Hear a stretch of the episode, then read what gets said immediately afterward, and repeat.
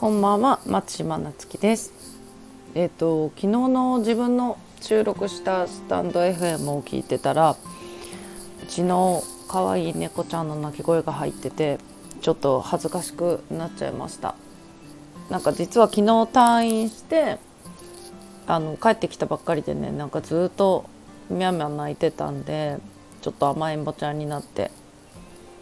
我が子ながら可愛いなってちょっと思ってました。でえっと今日あのクラウドファンディングのサイトを見てたらあの保護猫活動を保護猫活動してますみたいなすごい支援金集めてる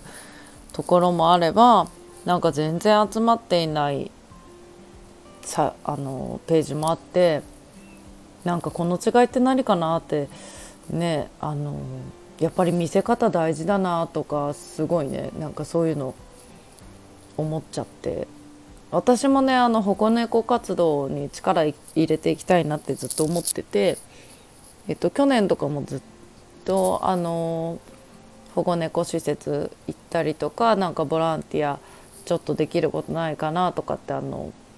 そういう施設ね訪ねたり、えっと、ご飯とか寄付したりとかしてたんですけど。なんかあのやっぱりねたくさんの保護されてる犬や猫たちを見ると私って本当に無力だなってなんかつくづく実感するんですよねああいうところに行くと。もうあのねそれを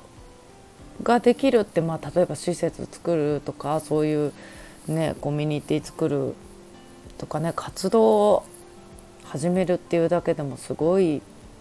と思うんですよね。でそれを見た時にねなんか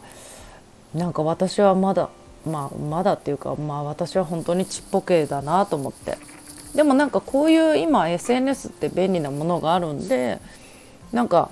ちょっとずつでもねこういう活動を広めていきたいなっていうのはねすごい思いました。で本当にあのささやかながらあの保護猫あ保護猫犬猫たちのための募金箱をね私の経営しているお店に置くっていう